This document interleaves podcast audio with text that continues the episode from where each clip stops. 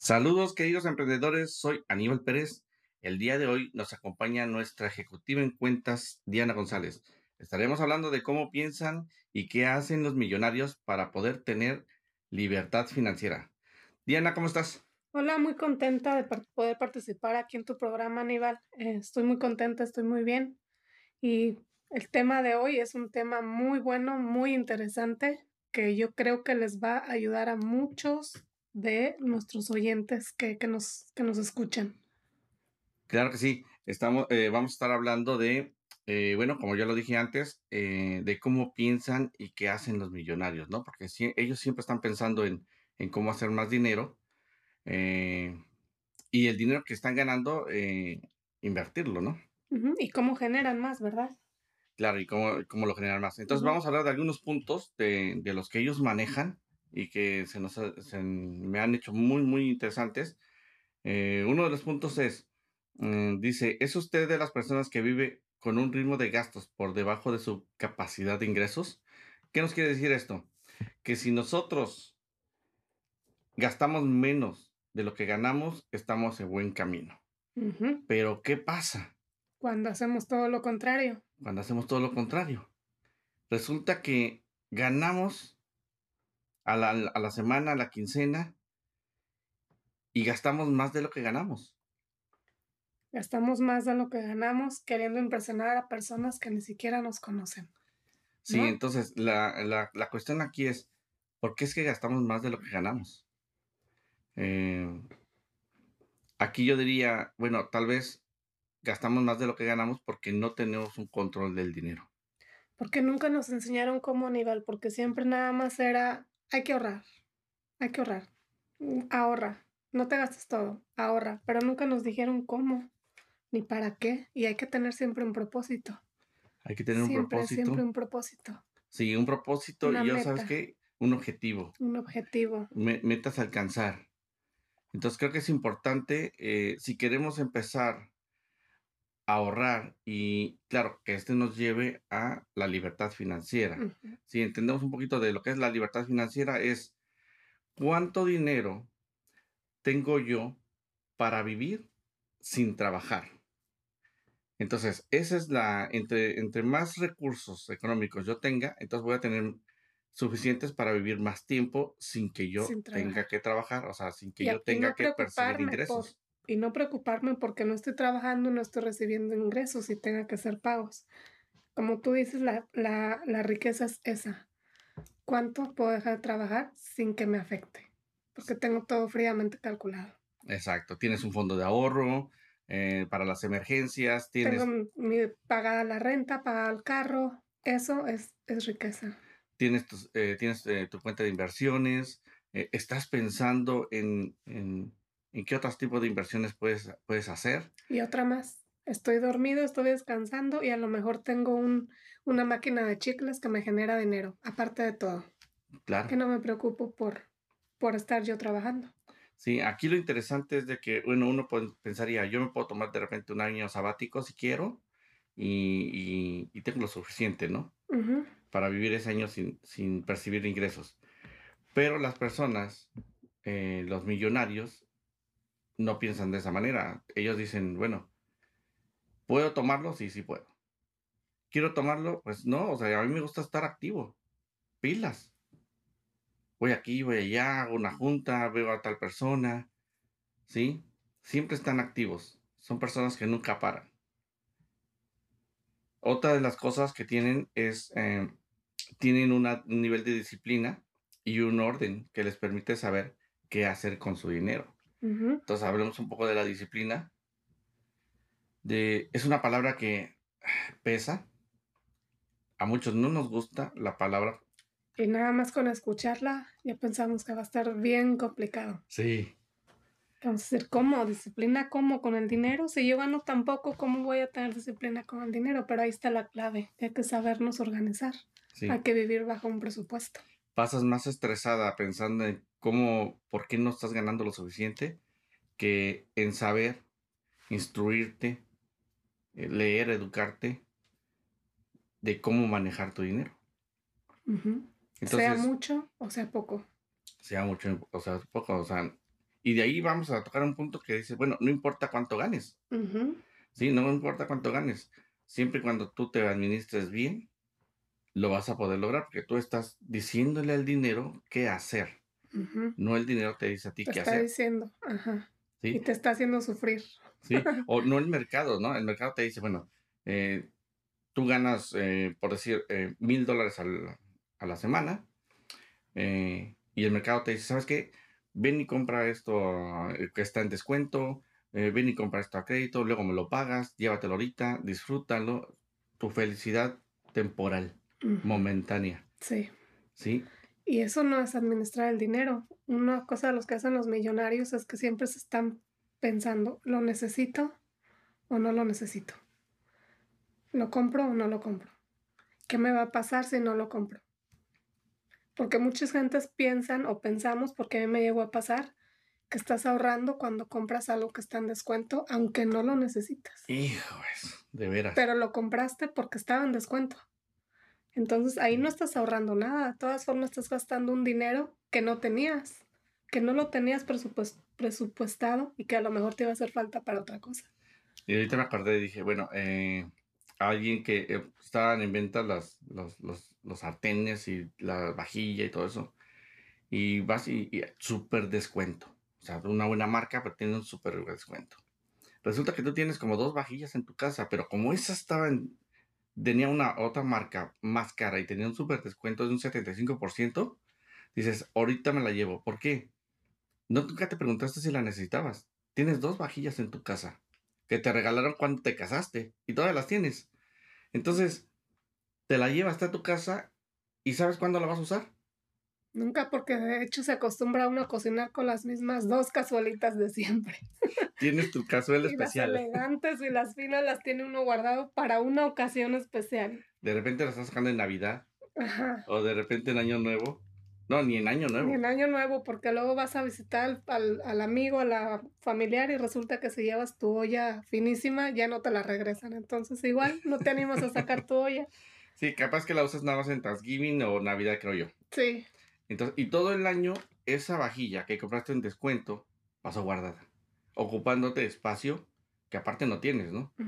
Tú abres la, la, cena de, la, de las mujeres. Los gabinetes de Los gabinetes y dices, ¿a dónde meto esto?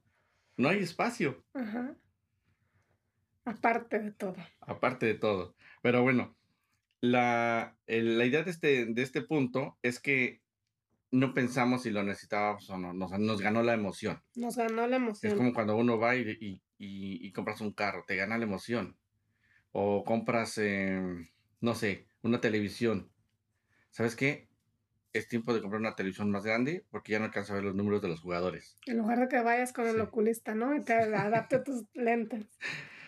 Pero entonces, bueno. Eh, sí, es muy importante que sepamos eh, lo compro no lo compro y que sepamos este, saber nuestras necesidades, nuestras necesidades reales, no nada más este, comprar como, con emociones. Hoy me siento deprimida, yo voy al mall, voy a comprar zapatos, voy a comprar esto. Es muy importante tener este, en cuenta eh, las emociones antes de comprar. Igual cuando vas al súper, Aníbal.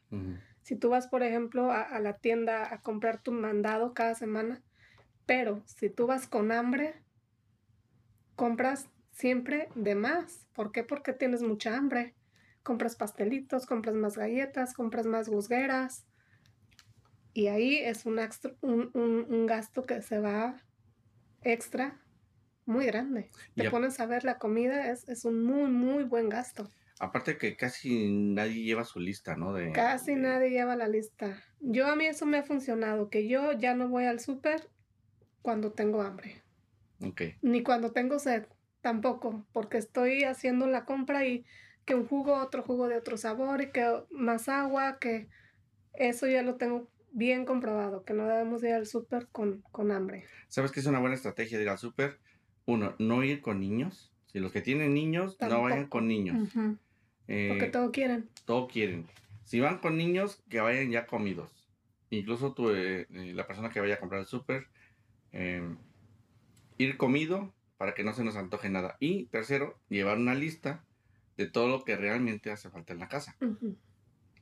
Un cuarto punto y que se me hace muy importante es que llevar en un sobre dinero cash para que no te pases de eso. Tu presupuesto. Sí, porque si tú, tú podrás tener 5 mil dólares en tu cuenta de banco y al súper dices, bueno, voy a gastar nada más 50 y resulta que gastas 60 y dices, bueno, 10 dólares, ¿qué son 10 dólares? Pero te apuesto que esos 10 fueron de pura juzguera. De golosinas. De golosinas. Sí, se te antojó, ay, esto, lo otro. Y me voy a llevar esto para cuando me sienta deprimida y, y, ya lo tenga ahí listo. Que se me antoja un chocolatito, que una cosita. Y sí, sí se va mucho dinero. Sí, entonces el sobre, el, sistema de sobres con el dinero cash ayuda mucho a decir que estoy, no te pasas. Estoy seguro que si te vas al súper y dejas tu tarjeta de crédito, dejas tu, tu tarjeta de débito y solamente te llevas el sobre del dinero con los 50 dólares, te aseguro que no te gastas más de eso. Es otro buen punto. Sí, entonces ahí es donde empiezan a tener control, ahí es donde, eh, mm, bueno, está implícita la disciplina, ¿verdad? Sí. Y otro de los puntos que también creo yo que manejan eh, las emociones es cuando uno está demasiado estresado, más en, más en las mujeres, no sé en los hombres, pero más en las mujeres, que dices, me siento muy estresada. La, mayoría de las mujeres quiere ir de compras para desestresarse. Entonces eso sirve como, alguien me dijo, te sirve como terapia.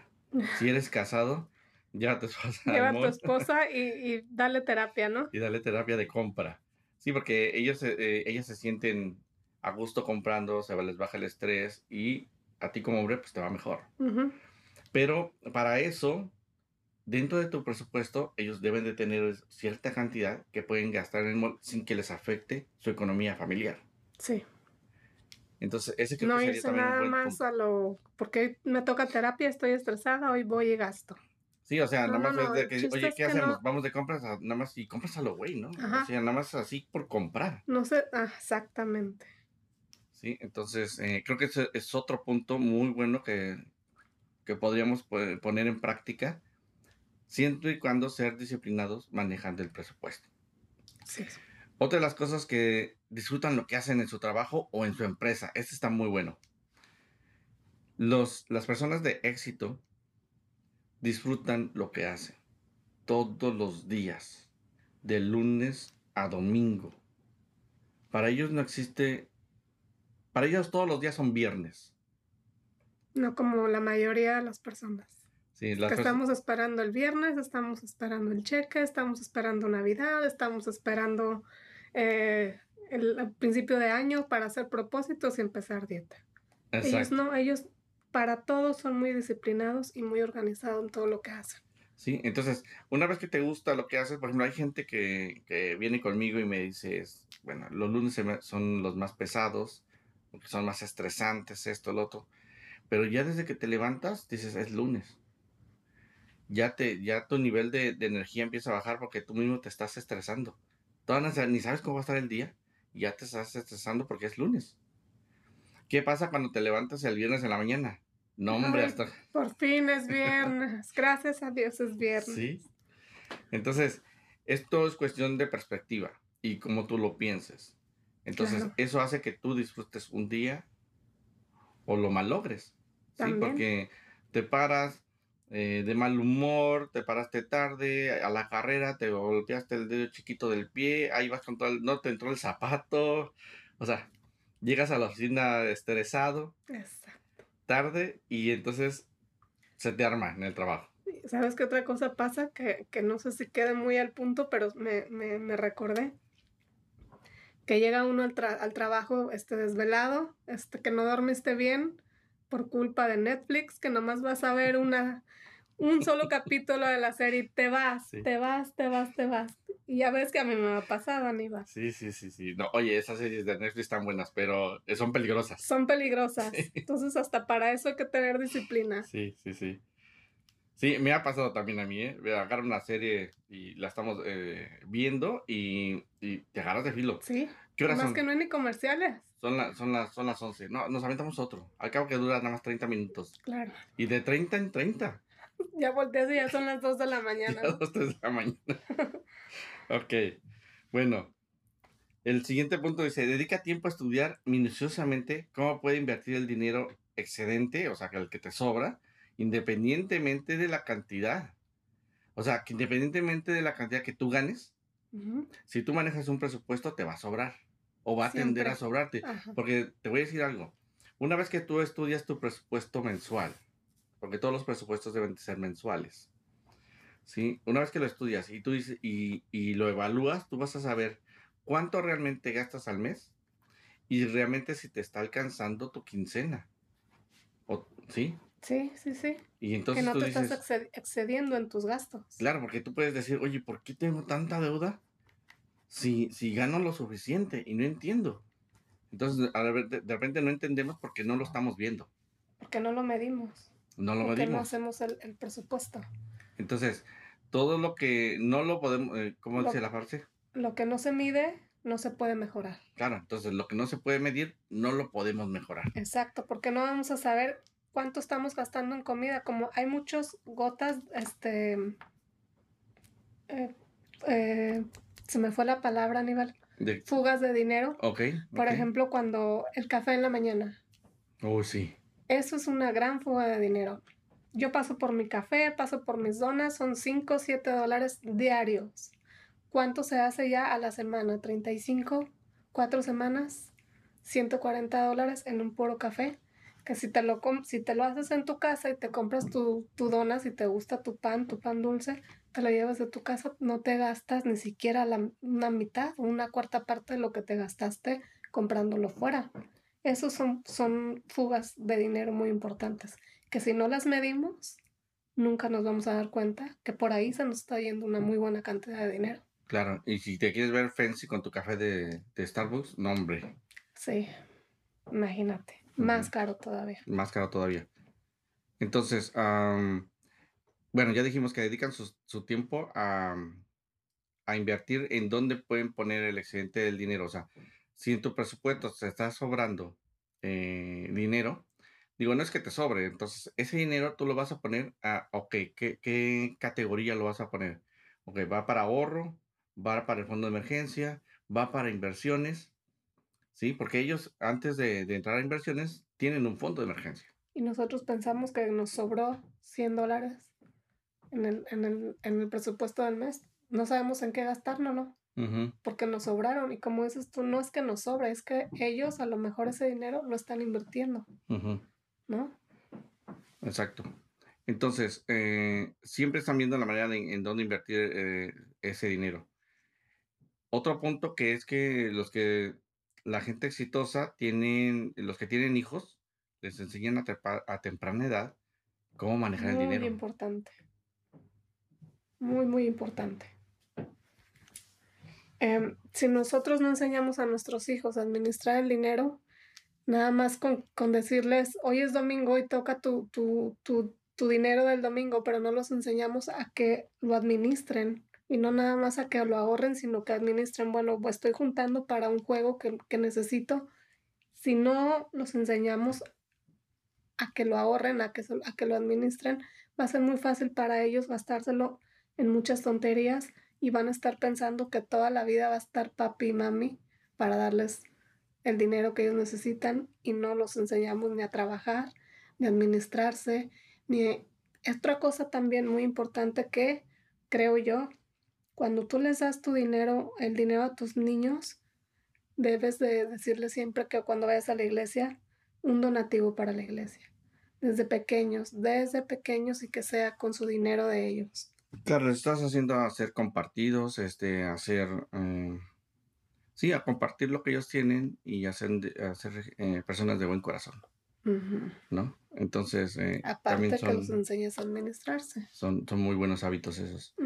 Eh, otro de los puntos que manejan los millonarios es que su cónyuge los apoya y... Que les ayuda a administrar todos sus ingresos, todos sus eh, gastos. Entre los dos administran los gastos. una de las preguntas que nos, me hacían la vez pasada es que, ¿quién debe tomar las decisiones de dinero en el matrimonio?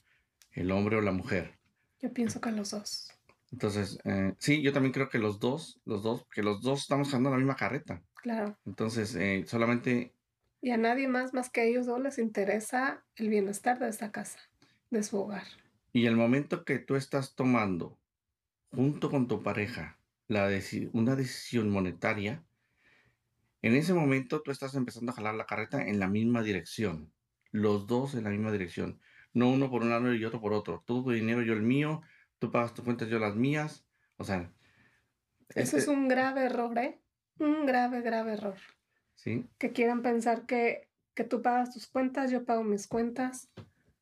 Muy grave error porque no tienen ese nivel de comunicación. No hay comunicación, simplemente es eh, como una sociedad. Como una sociedad, dormimos en el mismo cuarto, dormimos en la misma cama, pero cada quien tiene sus gastos. Y claro que no debe ser así, porque a nadie más le interesa llevar una, un hogar estable y un hogar firme económicamente. Exactamente. Entonces, una vez que los dos se ponen de acuerdo en esa toma de decisiones, van a jalar para un mismo lado de la carreta.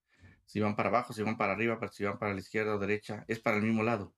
Entonces, es ahí donde, donde empieza a tomar efecto esto de, o rumbo a la paz financiera. Otro de los puntos eh, sería eh, su, su, prioridad en la vida es la independencia económica, más que mostrar el dinero a sus amigos. Ay, está buenísimo. Sí, entonces, si estamos pensando todo el tiempo en, ok, voy a, voy a ganar dinero, voy a hacer dinero y me voy a comprar esta ropa de marca, los tenis de marca, los pantalones de marca, el, el, el, el carro último modelo, em, la televisión plasma que es curva y que no tiene cables, bueno, lo que sea, solo para impresionar y que la gente me acepte o me diga o me halague, es eso también es súper grave. ¿eh? Súper grave. Entonces, eh, creo que ahí tenemos un problema de identidad. Nos estamos creyendo algo que no somos. Más que de, finanzas, ¿verdad? sí. Entonces, eh, la prioridad debería de ser, o, es para ellos, ok, estoy juntando para mi retiro, estoy invirtiendo y eso me lleva a una tranquilidad. Estoy junto. ¿Tú qué opinas de la porque el otro día escuché yo que tomarse unas buenas vacaciones al año no es una inversión. ¿Tú qué opinas acerca de eso? Yo creo que tomarse el tiempo para estar contigo mismo y para, y para salir a despejarte, por supuesto que es una inversión. ¿Verdad? Por supuesto que sí, porque eso ayuda a recargar baterías, eh, conoces nuevas gentes, conoces nuevos lugares, tienes nuevas ideas, regresas con un montón de, de enseñanza, simplemente en donde estuviste y observaste, ¿no? Y claro, que vayas con esa idea de disfrutar a donde vayas, conozcas. Sí, yo cuando escuché eso, yo dije, ese comentario a mí no me gusta, no me agrada y no estoy de acuerdo con eso, porque siempre debemos de tener una ilusión, debemos de, debemos de tener una meta por la cual trabajamos. Sí. Entonces, una de esas metas podría ser para mí unas buenas vacaciones, aunque sea una vez al año.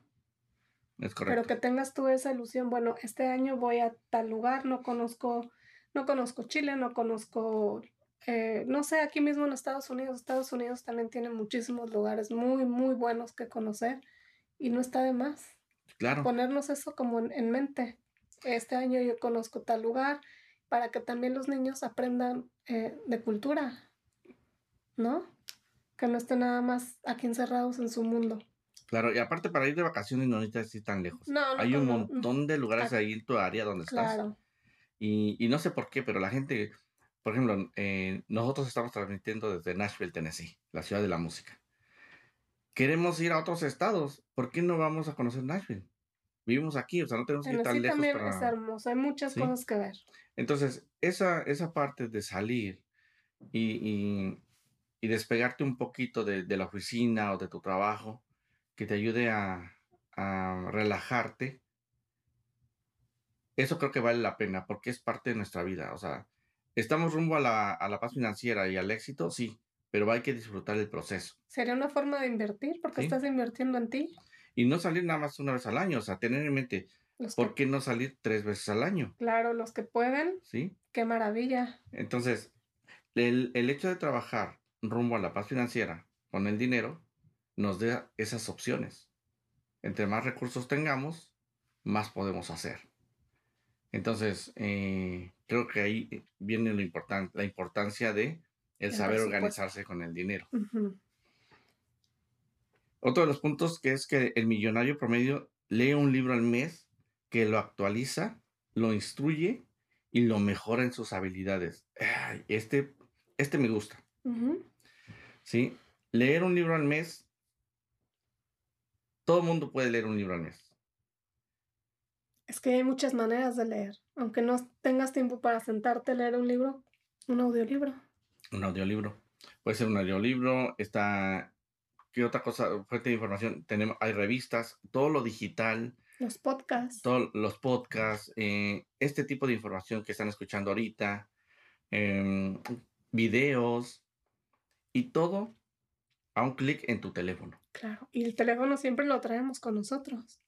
Entonces podemos estar trabajando, podemos estar escuchando un podcast, podemos estar escuchando un audiolibro, porque yo soy de los que me pasan. Yo, yo digo, voy a leer en la noche y, su, y voy bien dispuesta a leer.